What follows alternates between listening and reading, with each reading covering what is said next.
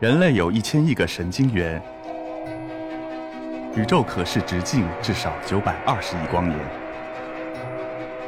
从无限小到无限大，在中科院 SELF 讲坛一起探索未知的世界。本节目由中科院 SELF 讲坛出品，喜马拉雅独家播出。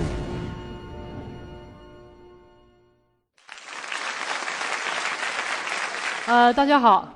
今天我要跟大家分享的内容叫“万物皆算法”。那么在开始之前呢，照例我还是会为大家问大家一个问题。今天的老师特别愿意问问题，是吧？那么今天我的问题呢，是你为什么会来呀？今天？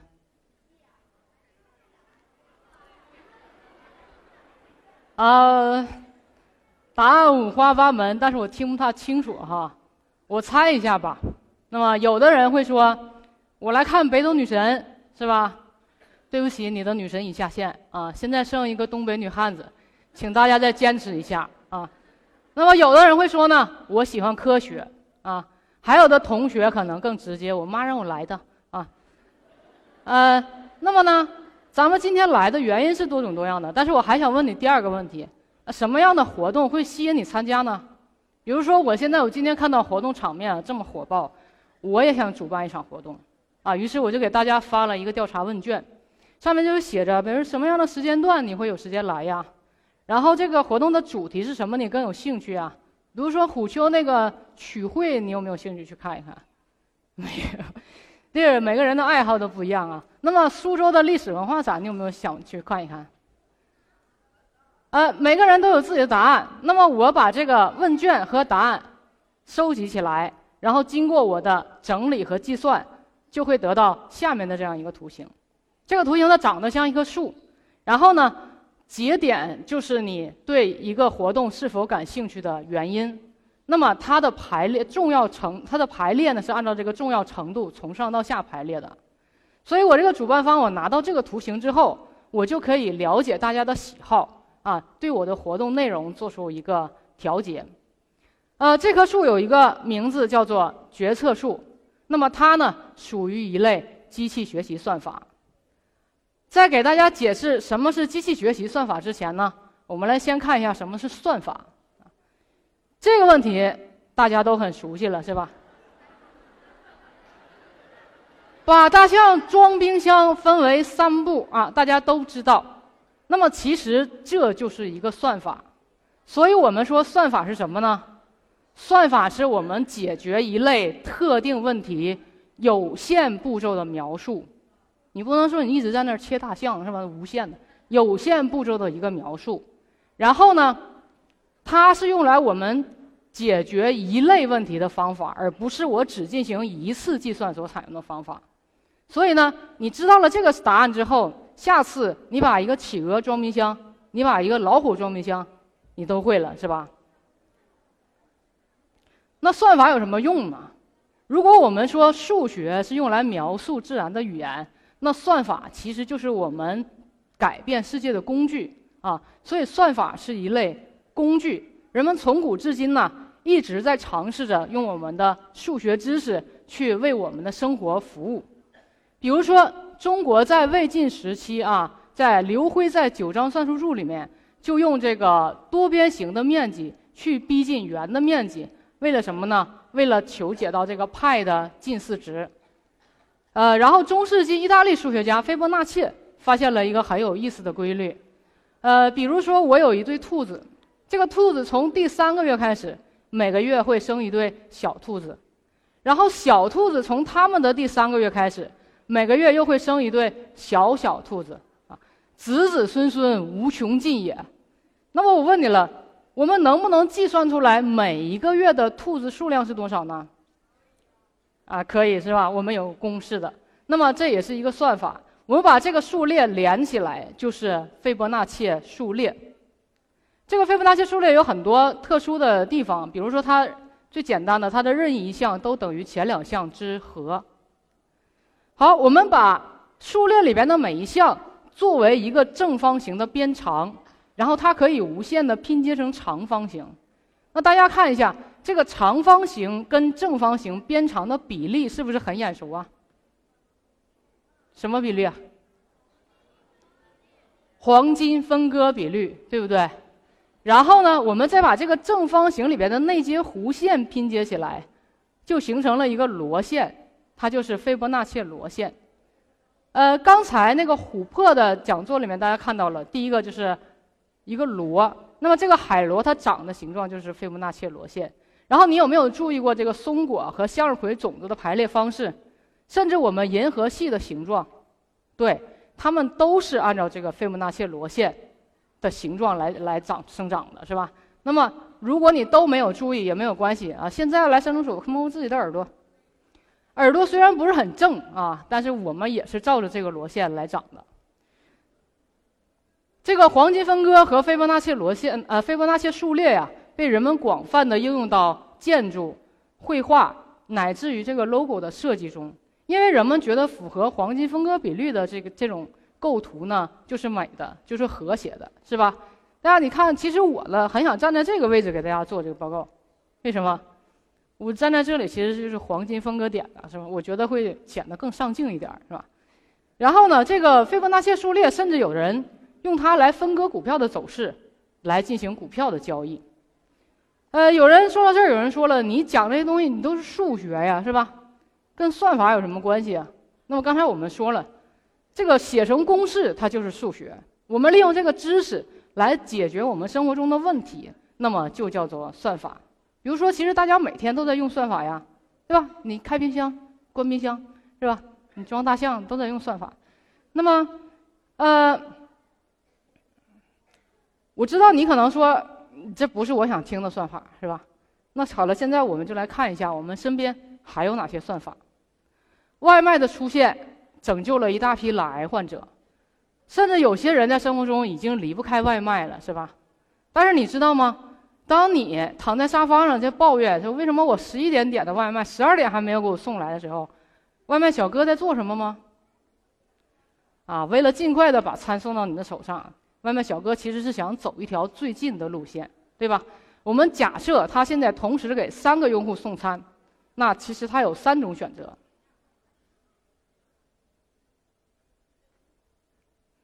我们理想的解法呢，就是在这三种选择里找到一条最近的路线，然后去按照这个顺序送餐就可以了。但是如果同时给五个用户送餐呢，选择变成了六十种。好，现在用户增加到十个，大家猜一猜这个路线可能变成了多少种啊？一百二十种。胆子再大一些，一千，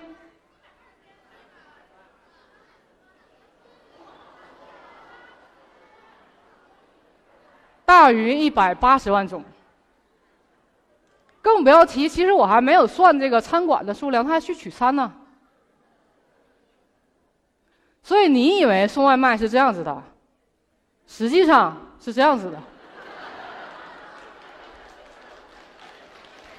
那么这个问题呢，实际上就是一个典型的我们叫做旅行商问题啊。旅行商问题的描述呢，是比如说我是一个推销员，我想走遍这些城市，而且不要重复，那我希望规划出来一条最短的路线去实现。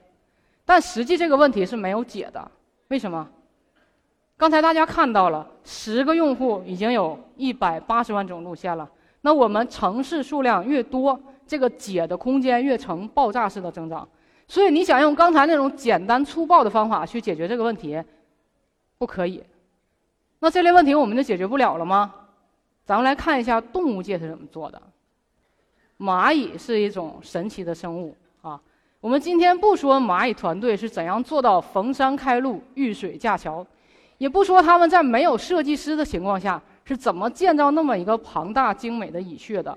我们今天单说一下蚂蚁是怎么找到回家的路的。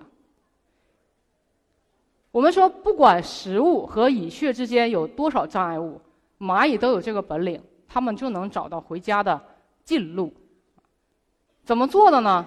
其实开始的时候，它们是以等概率、随机的选择路线的，但是它在走路的时候呢？会分泌一种叫做信息素的东西，这个后边的蚂蚁会倾向于选择信息素浓的那条路去去走。那我们知道，走了近路的蚂蚁，它往返的次数就多呀，是吧？往返的次数越多，这条路线上的信息素的浓度就越大。那么时间一长，所有的蚂蚁就自动的集中到这条近路上去了。所以鲁迅先生说过：“世界上本来没有近路，走的蚂蚁多了，也就成了近路。”其实，啊，我知道大家在纠正我是吧？我开个玩笑啊。人类呢，就学习了蚂蚁的这种本领，模拟他们的这种行为，发明了蚁群算法，就专门来解决我们刚才说的这个暴力求解求解不了的问题。其实不光是蚂蚁有这种本领啊，我们的蜜蜂，它在各个花朵和蜂巢之间，啊，它采蜜要走过很多花朵。它也会规划出一条比较近的路线啊，还有这个鱼群啊、萤火虫啊，这等等等等，都有很多本领。所以呢，人类就模拟了他们这些所有各种各样动物的行为，发明了各种各样的算法。那么我们把这一类算法呢，叫做智能搜索算法。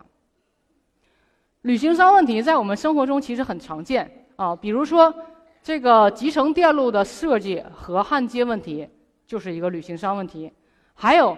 连锁超市的货物配送问题，其实也是旅行商问题。好了，我们现在分给大家分享了传统的算法啊，智能搜索算法。那么现在到了你最想听的机器学习算法。呃，我们说计算机的出现呢，让我们人类计算的能力大大的提高了。我们只要把数据和这个公式转换成的算法一起的交给计算机。然后它就会自动的给我们计算出来结果，是吧？但是随着我们信息化越来越好，数据成了爆炸性的增长，人类越来越发现什么？我有点 hold 不住这些数据了，海量的数据使我们没有精力去从里面挖掘、总结规律。这个时候呢，你看，比如说以前最开始我们做图像处理的时候，如果想识别一个车牌儿啊，我人类先交给计算机说，你看这个车牌有一个固定的形状信息。它有特定的纹理信息，然后再加上一定的颜色信息。好了，你照着这个规律去给我找车牌儿啊，这时候计算机就从图片里面很快的能把车牌定位到。但是如果这个问题复杂化了，如何在图片中定位一只猫呢？按照刚才的套路啊，就先把猫的形状定义出来。Too young, too naive，是吧？猫是有形状的吗？众所周知。猫是液体啊，更不要提五花八门的纹理了。这时候你怎么办？所以呢，我们就换了一种思维啊，我们能不能把一些数据和我们已经知道的一些结果交给计算机？我已经算不出来了，是吧？那么把它们换个位置。由计算机来替我们总结和挖掘里面的规律，然后形成一个公式，告诉我们。好，按照这个想法，就是机器学习算法的思想。好，按照这个思路呢，我们来看，这时候我要识别一只猫，我只需要给它看大量的用我们人工标记好的含有猫的图片，然后由机器自己去总结和抽取规律。那么它抽取到的这些特征。有些可能是我们可以理解，有些可能根本就超出了我们的认知范围，那没有关系，只要它认识就可以了。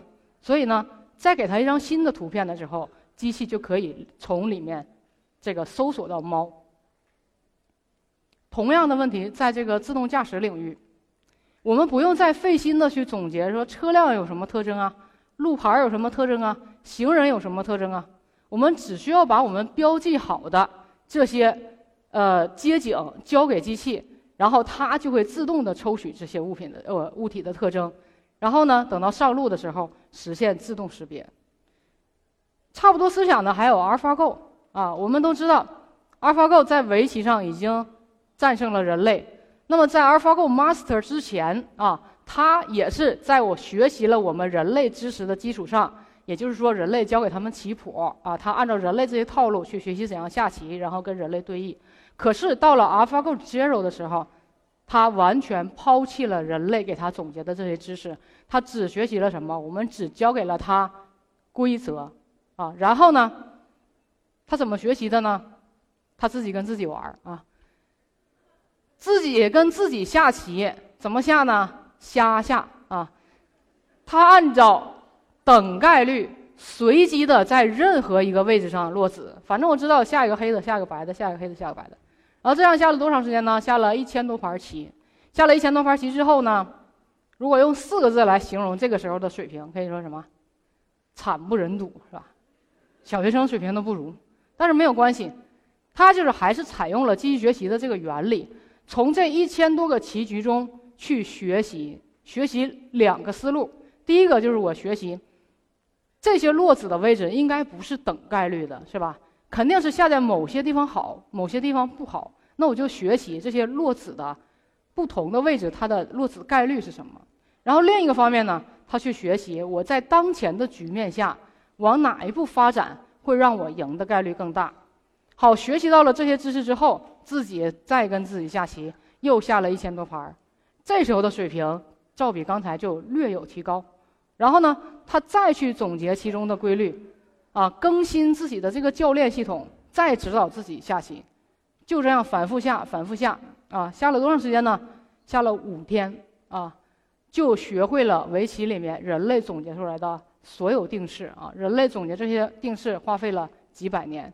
那么什么叫定式呢？就是我们所说的招法。AlphaGo 没有看过任何武林秘籍，就参透了人类的所有顶级的招法。不但如此，他还自创了几套招法，自己发明了几个定式，也不是发明的，他是找到的，是吧？而这些定式，人类到现在还没有找到。所以说，每次讲到这个话题的时候，总会有人问我，就很沮丧，说人工智能打败了人类，对吧？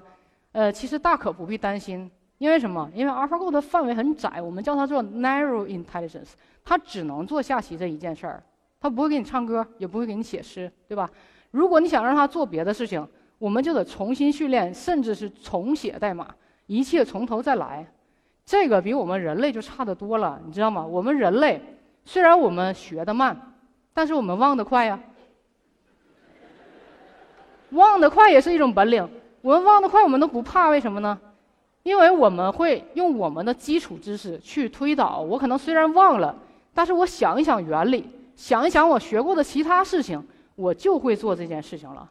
这种举一反三的能力，人工智能是绝对没有的，到现在为止。所以我们人类的智能叫做 general intelligence，就是通用的智能。所以你大可不必担心这个人工智能打败人类，这个至少还是以后的事情啊。好，回到决策树，我们开头说的这个决策树也是一样的思想，数据就是我给你的问卷，结果就是大家做的答案，然后我经过我的推导和计算，就得到了这棵决策树，也就是我们所说的这个公式。决策树也可以帮我们做很多事情，比如说我知道了一个。以往用户的个人情况和他的偿还贷款的这个情况，我就可以判断一个新的用户他有没有偿还贷款的能力啊。还可以呢，通过对一车西瓜的学习，学习它的颜色，学习它的纹理，学习它敲起来的声音，然后呢，做出一棵挑瓜的决策树啊，给我们吃瓜群众挑一个又甜又大的西瓜。呃，我们现在的生活其实已经被机器学习算法包围了啊。我们像依赖手机一样依赖算法，比如说，现在我们说，呃，我睡觉了，晚安，其实都不是睡觉了。那个潜台词是干什么？是我躺在床上开始刷手机了，是吧？一玩玩到后半夜啊？为什么玩到后半夜啊？刷抖音呢？这个内容太好看了，手机放不下。为什么你放不下这个手机呢？因为它给你推送的都是很有意思的内容，对吧？为什么一直推送你感兴趣呢？他怎么知道你喜欢什么呢？那么这后边运行的就是推荐算法啊。它的原理就是你在刷抖音的时候，比如说我对每一条视频的点赞、转发、评论，以及我甚至有没有看完这条视频，我看完这条视频，我有没有进到这个作者的主页里面去他看他的其他视频，你的这些行为都被软件记录下来，然后呢，然后去给你做一个用户画像。你用软件的时间越多，他了解你就越多，他甚至知道你的喜好，知道你的购物习惯，知道你的作息时间，啊，然后呢，把按照这些标签把用户进行一个分组，相似的人都分到一组，然后跟你相似的这组人，其他人看过并且喜欢的视频，就会推送给你，而你会在会有很大的概率会喜欢这条视频，对吗？呃，如果一味的这样给你推送，可能你也会觉得厌烦，审美疲劳了嘛，是吧？所以这里面肯定还夹杂着一些其他的，比如说热门的视频呐，这个你的好友发布的视频呐，你关注的人发布的视频呐，当然还有一些营销性质的广告视频，他们会按照排序算法啊，作为一个列表，按照优先级放在那里，等着你去浏览。呃，由于你这个前一天晚上刷手机熬夜了，第二天早上迟到了，是吧？迟到了只好掏出这个软件叫个车。这时候后台运行的是你的规划路线和空闲车辆的位置匹配算法啊，用到了刚才老师讲的这些定位啊这些知识，啊，然后呢，你知道吗？后台其实运行的还有一个算法叫做计价算法，计价算法是干什么的呢？你知道高峰时期很难打到车是吧？但是加价就可以，啊，那么它就会根据你叫车的繁忙程呃这个用地区用户的繁忙程度、空闲的车辆啊，给你推荐一个加价的金额。甚至如果你总加价的话啊，它还会根据你以往的加价记录，精准的给你计算出一来一个，计算出来一个让你肉疼啊却又勉强可以接受的价格。好不容易到了公司，你说我坐下来啊，打开网页上邮箱，然后网页两边弹出了这个大大的广告啊，内容就是你昨天晚上在某宝搜索的内衣，同事过来好尴尬。然后这更过分的是啊，咱们经常在聊天软件。跟别人聊天的时候，如果提到了某类商品，哎，隔天你就会收到推送的广告。还有我自己啊，我自己前两天被小区那个流浪猫给挠了，然后了我晚上我就用手机搜索狂犬疫苗，啊，然后第二天早上你知道吗？我在那个躺在床上刷微博的时候，给我推送的第一条内容就是，大学生小伙因狂犬病痛失生命，简直太讨厌了，你知道吗？吓得我赶紧就去打疫苗去了，你知道吗？打完疫苗，现在最直接的后果就是什么呢？就是我来到了苏州，在金秋九月，跟他们一块吃饭的时候，大闸蟹不能吃，呃，松鼠鱼不能吃，还有那个什么虾仁都不一律都不能吃，要忌口的是吧？呃，所以说呢，我们还有啊，生活中还有很多很多，比如说，你使用搜索引擎，你用手机刷脸解锁。你骑这个共享单车，你跟智能音箱对话，这背后只要你细心观察，其实背后都是机器学习算法。我们从远古时代的利用算法治水耕田，到工业时代利用算法进行大规模的生产，再到我们现在的信息时代，我们实现了这个初级的人工智能。我们一直在追求更好，但是。机器学习还有很多局限性，就像这张图片，机器并不能正确的区分出小狗和马芬蛋糕的区别。当然，还有在很多大家看不见的领域，比如说工业领域，机器学习算法的应用还没有像互联网领域那么成熟和普及啊。所以呢，你看，这种精密的装配工作，现在机器就做不了啊，机器做的只能是这样。还有很多，比如说机器啊，机器学习并不能帮助我们说为大家量身定做一款你喜欢的产品，所以这后面还有很很多工作要做。那么我跟我的团队就是致力于把机器学习算法去应用到工业领域，解决更多的问题，让我们的工业生产变得更智能化。也许几十年以后啊，那时候的人们回头看现在说，你们那时候的算法根本就不算是算法啊，你们那时候的人工智能。根本就不是人工智能，是吧？我们现在的人工智能才叫人工智能，但是不怕，因为我们一直在追求更好。因为人类啊追求更好也是我们刻在基因里面的算法。还因为呢有在座的你们。谢谢大家。